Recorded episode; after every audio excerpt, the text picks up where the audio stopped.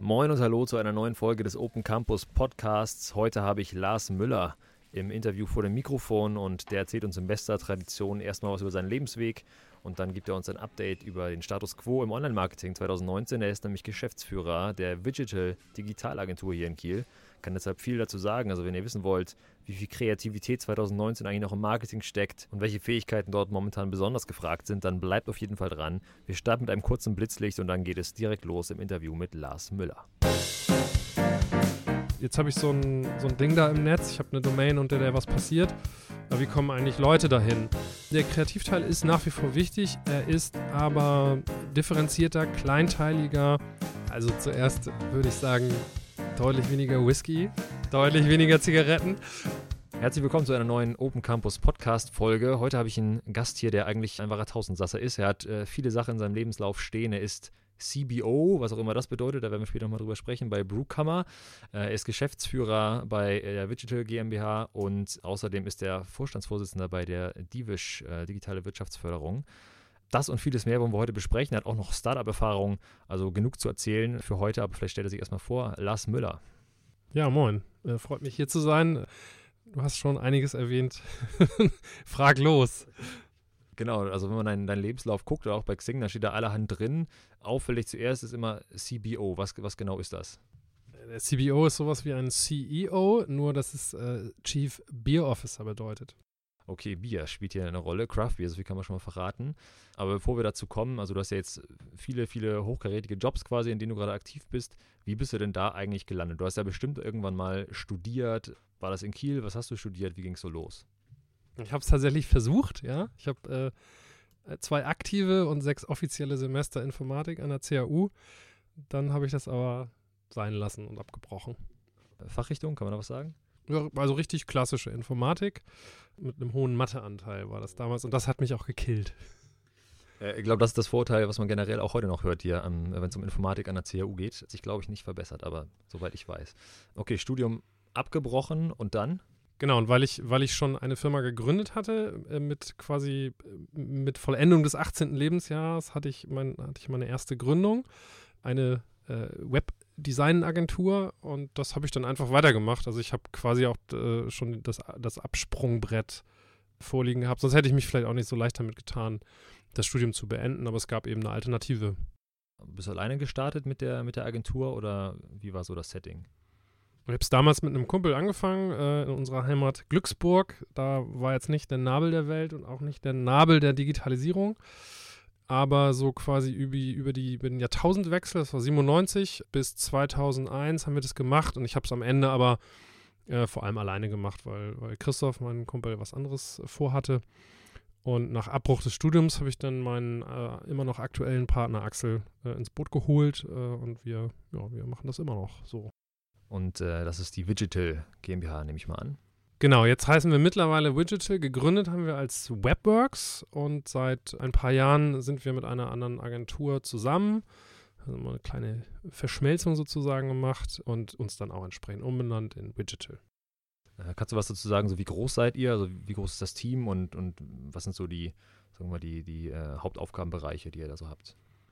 Das Team ist jetzt äh, mittlerweile so bummelig 30 äh, Personen stark, inklusive der vier Geschäftsführer. Und die Themen, die wir bearbeiten, sind ziemlich, ziemlich bunt, ziemlich breit. Wir sind halt als Digitalagentur sowohl im, im Bereich Technik, also Software vor allem, aber auch im Bereich Gestaltung und Marketing unterwegs. Und wir beraten halt auch sehr viele Kunden. Okay, Digitalagentur, also man wird euch quasi nicht gerecht, wenn man sagt, ihr seid eine reine Marketingagentur. Wo geht ihr denn drüber hinaus? Hast gesagt technisch, was, was genau macht ihr da?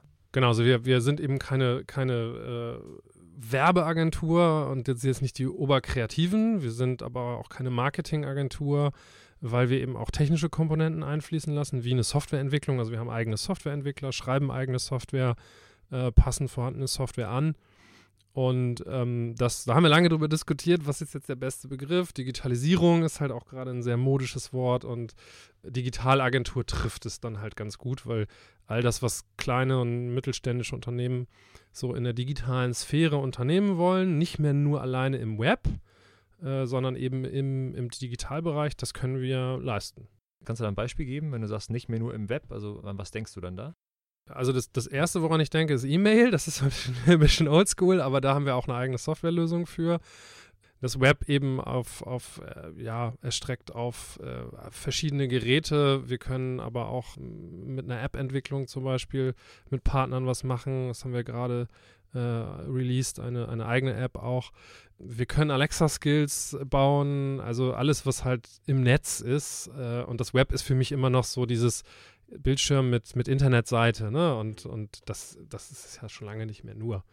Äh, ja, ganz spannend. Ich glaube auch E-Mail kommt jetzt wahrscheinlich auch wieder äh, aktuell, ne, wo WhatsApp jetzt die Newsletter-Funktion einstampft und so. Ähm, okay, Alexa-Skills finde ich auch mal super interessant. Da können wir mal kurz vielleicht mal reingehen. Siehst du da, also was sind da so klassische Anfragen? Geht es dann mehr darum, dass es so ein informativer Skill sein soll oder gibt es schon, schon Firmen, die da auch schon richtig Commerce drüber machen über, über Voice?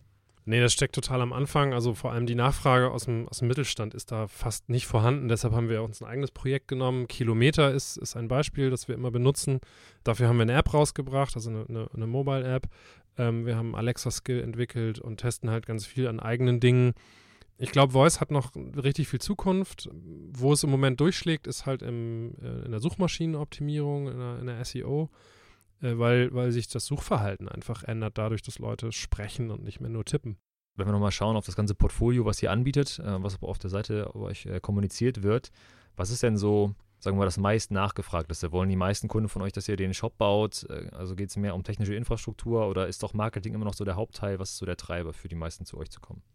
Der Klassiker ist, Leute haben schon eine Website, wollen eine bessere, brauchen mehr Funktionalität, brauchen äh, E-Commerce-Shop-Anwendungen. Äh, brauchen vielleicht ein neues Content-Management-System. Das ist so unser Brot- und Buttergeschäft. Dann muss das Ganze vernünftig gestaltet werden. Responsive Design ist seit ein paar Jahren ein großes Thema. Und naja, und viele stellen halt dann fest, jetzt habe ich so ein, so ein Ding da im Netz, ich habe eine Domain, unter der was passiert.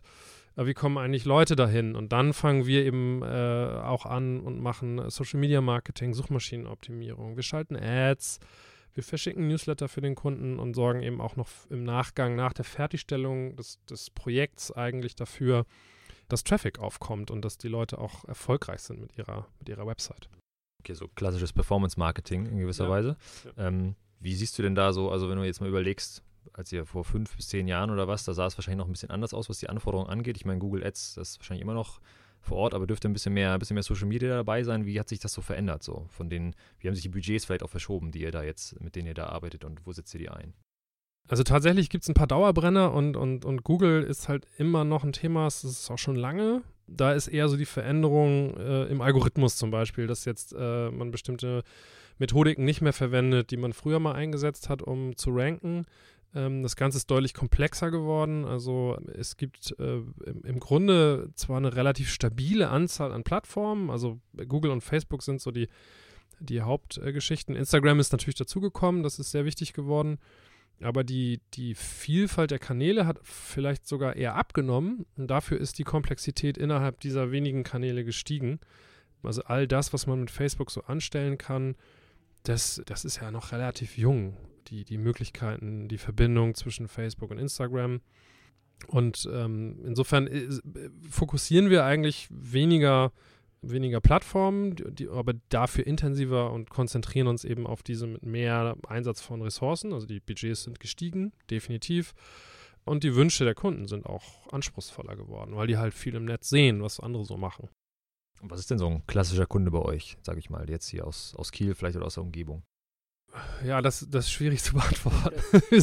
wir, haben, wir, haben, wir haben echt fast alles dabei. Ähm, es sind immer Kunden, äh, die, die man so KMU zuordnen würde, also kleine, mittlere Unternehmen.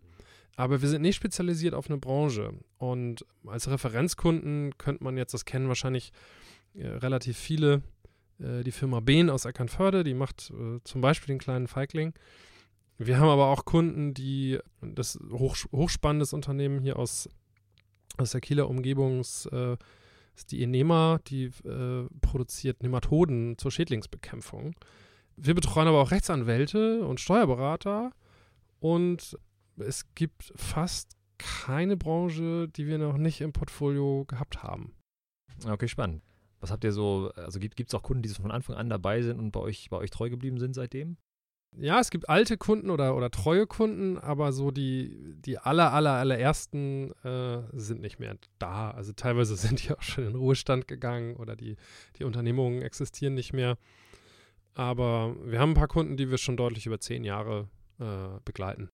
Okay, da schließt so ein bisschen meine nächste Frage an. Also wie, ist, wie kann ich mir das vorstellen, mit welchem Interesse kommen die meisten Kunden zu euch? Ist das mehr so ein bisschen so Feuer löschen, man möchte jetzt schnelle Effekte sehen oder ist es tatsächlich eher so eine Langzeitperspektive? Weil ich schätze mal, das ist ja im Endeffekt das, wie man auch, wenn man gerade über Social Media und so weiter erfolgreich sein will, ist es ja doch eher on the long run wahrscheinlich zu realisieren oder wie, wie kurzfristig langfristig sind so die Ziele, die ihr da ausgibt? Ja, das ist eine ganz interessante Frage, weil es auch das beides gibt, aber unser Interesse ist eigentlich, mit einem Kunden eine, eine Entwicklung durchzumachen und möglichst lange mit ihm zusammenzuarbeiten, ihn kennenzulernen. Und das ist mittlerweile auch das, was die Kunden halt an uns schätzen. Spielt vielleicht auch eine Rolle, dass wir schon so lange am Markt sind und man immer davon ausgeht, naja, dann bleiben die das auch wohl noch. Also kann ich, kann ich ein bisschen davon ausgehen, dass ich eine, einen Ansprechpartner habe, der, der nächstes Jahr auch noch da ist. Wir haben aber auch sicherlich so, so Situationen, wo Kunden sagen, ich brauche echt jetzt bis zum Ende des Monats mal für dieses oder jene Problem eine Lösung. Wir bremsen dann oft eher, weil wir tatsächlich nicht unbedingt Ressourcen immer haben und weil Schnellschüsse häufig auch nach hinten losgehen. Okay, jetzt sagst du, ihr seid schon länger am Markt, habt natürlich auch äh, schon einiges gesehen. Wenn du mal vielleicht so selbst zurückschaust, was sind vielleicht so die Fähigkeiten oder Skills, mit denen du früher gestartet bist? Und was sind eigentlich die Fähigkeiten, die ihr vielleicht selbst heute sucht, wenn ihr Leute einstellt? Also was hat sich da so im Skillset verändert, was man braucht? Ja, die, die, das, was ich eben schon angedeutet habe, diese Komplexität, die sich erhöht hat und die Spezialisierung, die notwendig ist. Also früher hat man alleine oder mit zwei Leuten ein relativ großes Spektrum der Möglichkeiten abgedeckt. Man hat so ein bisschen Grafik gemacht, ein bisschen Code, ein bisschen dies, ein bisschen das. Von SEO hat man auch was verstanden und schwuppdiwupp hatte man eigentlich eine komplette Lösung.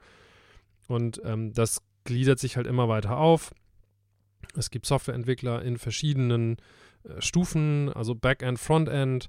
Dann gibt es Designer, das gibt äh, ja auch, auch verschiedene, verschiedene Kompetenzen im Designbereich. Dann gibt es Leute, die sich eher mit Ads auskennen und eher mit SEO auskennen. Also es wird feingliedriger und das, auch die Motivation, das Team halt größer aufzustellen ich glaube, es geht immer noch. Man kann auch als, als kleine Agentur äh, sehr gute Arbeit leisten. Aber man ist dann eben auch sehr eingespannt und man muss sehr viele, auf sehr vielen Hochzeiten tanzen, wie man sagt. Man kann sich nicht so richtig vertiefen in einer Materie und das ist das, was wir wollen. Wir wollen halt in vielen Bereichen auch Experten haben. Ein bisschen ungewöhnlich. Ich habe äh, vor ein paar Wochen äh, die Serie Mad Men gesehen, falls ihr die was sagt, wahrscheinlich. Und dann mal so drüber nachgedacht, wie eigentlich das Leben äh, früher in der Werbeagentur gewesen ist und wie es wahrscheinlich heute ist. Wie siehst du das Verhältnis von Kreativarbeit und, und ja, ich sag mal, ähm, Effizienzsteuerung? Also wenn man heute irgendwie versucht, auf Google möglichst ja, solide Kampagnen laufen zu lassen, wie viel Rolle spielt da noch die Kreativität? Also zuerst würde ich sagen, deutlich weniger Whisky, deutlich weniger Zigaretten, als das mal so. Ich weiß nicht, ob es so war, es ist eine Zeit, die ich nicht mitgemacht habe. Äh, ich, als ich mit Men gesehen habe, habe ich tatsächlich auch angefangen mit Whisky. Ähm, wir haben jetzt keinen Whisky in der Agentur, sondern wir haben Craft Beer, logischerweise. Der Kreativteil ist nach wie vor wichtig, er ist aber differenzierter, kleinteiliger. Kreativität wird jetzt nicht in so riesigen Würfen gemacht, sondern Kreativität steckt halt auch im Quellcode einer Webseite oder in einem kleinen Icon oder so. Und so wie Werbung früher gemacht worden ist, so wie es teilweise auch heute immer noch passiert, ähm, so diese, diese, diese imagebildende, diese, diese ja, äh, emotional aufgeladene äh, Werbung, das, da, der, das wird natürlich alles ein bisschen besser messbar und dadurch vielleicht auch so ein bisschen, bisschen rationaler. Ne? Das, ist, das ist vielleicht auch schade, aber äh, ich finde es total angenehm, dass man eben auch testen und messen kann und, und, und, kontrollieren kann, was bringt jetzt so eine Kampagne eigentlich und nicht auf irgendeinen so besoffenen äh, Don Draper äh, setzt. Also das ist, das ist cool, aber das ist halt nicht mehr die Realität. Ja, ja cool, dass du das jeden spannende, spannende Entwicklung und äh, ja, natürlich auch ein bisschen Kontrastprogramm, was man da, was man da sieht. Okay, wenn man darüber nachdenkt, was sich so verändert, macht ihr eigentlich auch Influencer-Marketing oder sowas? Also spielt das eine Rolle bei euch? Ja, ein bisschen. Ähm, wir, haben, wir haben da auch gewisse Kompetenzen, auch Kompetenzen eingekauft, würde ich so sagen. Influencer-Marketing ist, ähm, ist kein Breitenthema und es ist auch noch kein Mittelstandsthema, würde ich sagen. Und vielleicht ist es ist es nicht das unter dem Namen. Also man hat natürlich immer Beziehungen, die man versucht aufzubauen zu Leuten, die Multiplikatoren sind. Ob das jetzt Instagrammer sind, die das Produkt in die Kamera halten, das ist bei vielen einfach auch gar nicht so, so relevant. Aber, aber PR im weitesten Sinne, äh, Beziehungsmarketing, Empfehlungsmarketing, das, ist, das, spielt, das spielt schon eine große Rolle und es spielt auch in unserem Job, also für uns selber eine große Rolle. Wir netzwerken halt viel, wir kennen möglichst viele Leute, um, um Kooperationen mit denen einzugehen. Okay, dann vielleicht nochmal abschließend zum Thema Digital. Wenn ich jetzt heute, habe ich das vielleicht gehört hier und bin sehr interessiert an der, an der Digitalagentur Digital, was, was sucht ihr gerade so für Leute? Was ist so das, wo ihr euch vielleicht hinentwickeln wollt? Wo, wo sucht ihr Mitarbeiter und wo, wo geht es weiter? Also wir suchen permanent Softwareentwickler, die mit Webtechnologien umgehen können. Und wir suchen aber auch äh, Projektmanager sicherlich, die ähm, die Kunden beraten können, die, die einen fundierten Background haben und auch einen guten Überblick über diese ganzen Themen. Ja, das sind so die beiden Schwerpunkte. Wir haben immer auch Bedarf an, an Leuten, die mit äh, Suchmaschinen umgehen können, die Social Media affin sind, äh, Textverständnis haben. Jetzt ganz aktuell Frontend, jemand, äh, der HTML, äh, CSS beherrscht und, und äh, ja, Web-Oberflächen bauen kann. Äh, auf unserer Website findet man, findet man aktuell ein paar Stellenausschreibungen und da stehen immer welche. Wir suchen also permanent. Sehr gut, dann schaut da doch mal rein, wenn da was, wenn da was bei ist. So, jetzt wollen wir ein bisschen den Bogen schlagen. Du hast ja vorhin gesagt, einer eurer, eurer Kunden, kennt man vielleicht, macht den kleinen Feigling. Und äh, das ist ja so ein Bereich, mit dem du auch noch halbwegs aktiv bist, wo es so ein bisschen ins Alkoholische reingeht, möchte ich sagen, bei, bei Brewkammer. Und jetzt können wir auch den Cliffhanger vom Anfang mal auflösen mit dem CBO, Chief Beer Officer. Das bist du nämlich bei Brewkammer. Erzähl doch mal so ein bisschen, was ist Brewkammer eigentlich für die, die es noch nicht kennen und was machst du da genau? Ja, Brewkammer ist jetzt schon eigentlich fast kein Startup mehr, aber noch ein relativ junges Projekt, was wir als Tochterunternehmen sozusagen führen von Wigital, was ich vor fünf Jahren mal begonnen habe, aus so einer Laune heraus eigentlich. Ich habe also schon vor langer Zeit angefangen, mich mit Bier zu beschäftigen, auf eine halbwegs professionelle Art und Weise. Es klingt immer lustig, ist aber so. Ich war äh, lange Zeit Bierblogger und habe über Bier geschrieben und hatte das Ziel, äh, möglichst viele Biere zu kennen, zu trinken und was dazu sagen zu können. Und dann habe ich mitbekommen, dass es diesen Craft-Bier-Trend gibt, in, vor allem äh, auch im Ausland eher. Aber dass der nach Deutschland schwappt. Und dann äh, habe ich gemerkt, es gibt auch, auch Leute, die da Bock drauf haben, äh, gutes Bier zu trinken, ungewöhnliche Biere zu schmecken. Und es gibt keinen Laden in Kiel. Äh, und dachte ich, ja, könnte ja, könnt ich einen aufmachen. Und dann habe ich das gemacht. Äh, okay, dann müssen wir gleich noch ein bisschen Background liefern. Was macht jetzt Bier zu Craft Bier eigentlich? Das ist eine fast gar nicht zu beantwortende Frage, weil es da keine klare Definition gibt.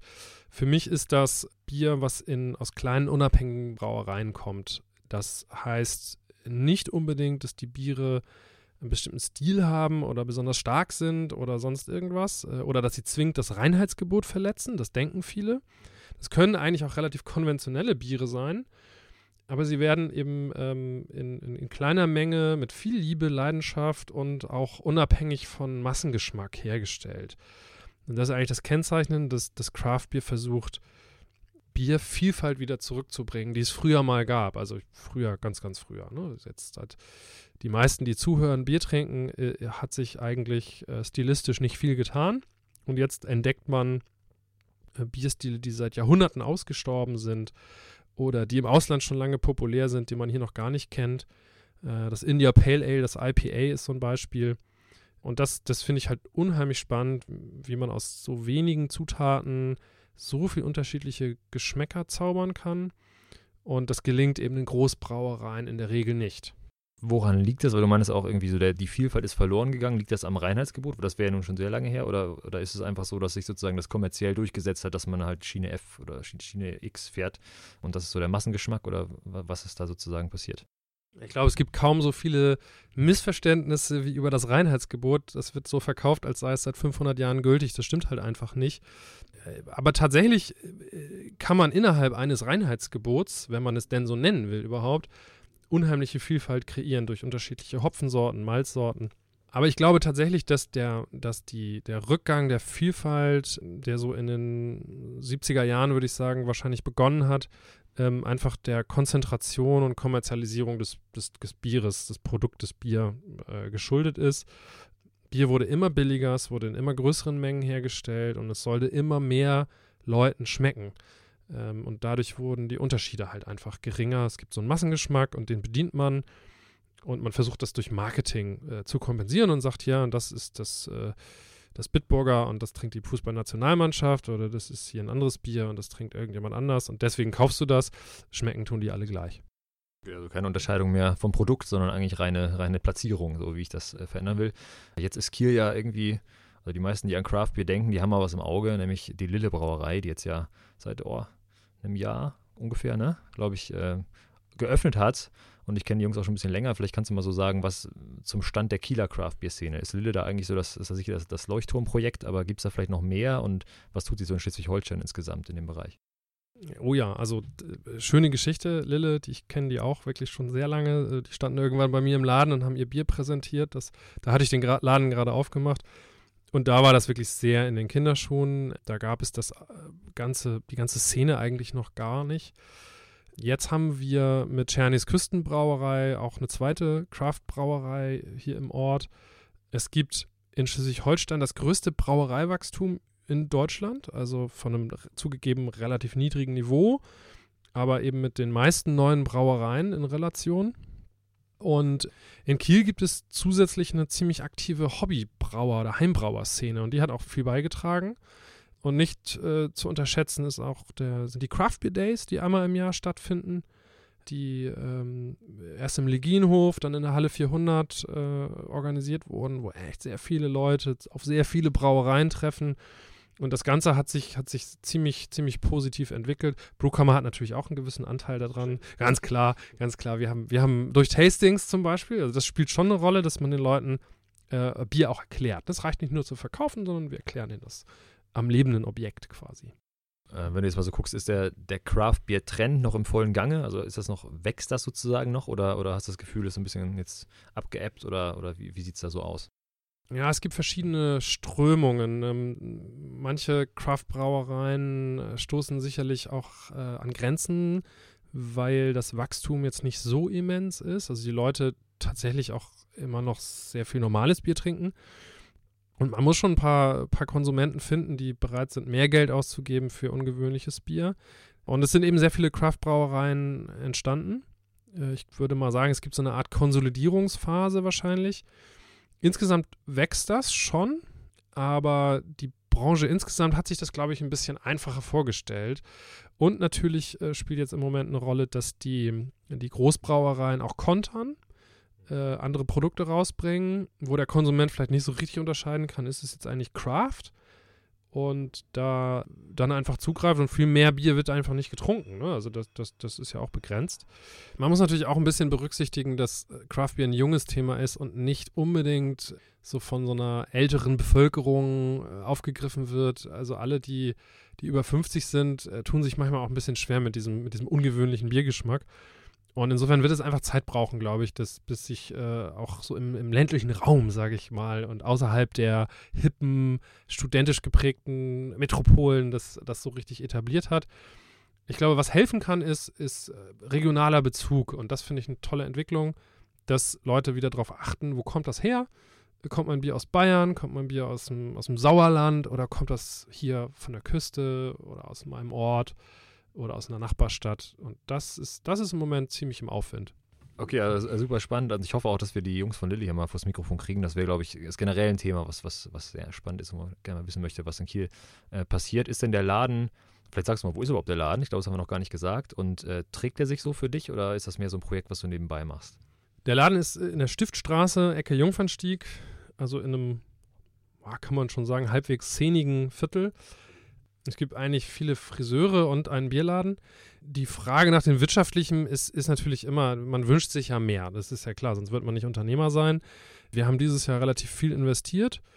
Ähm, der Laden an sich trägt sich. Was uns im Moment Arbeit und Geld kostet, ist der Online-Shop, den wir aufbauen. Also wir verkaufen eben auch nicht nur in Kiel oder Flensburg, sondern deutschlandweit, teilweise sogar äh, europaweit.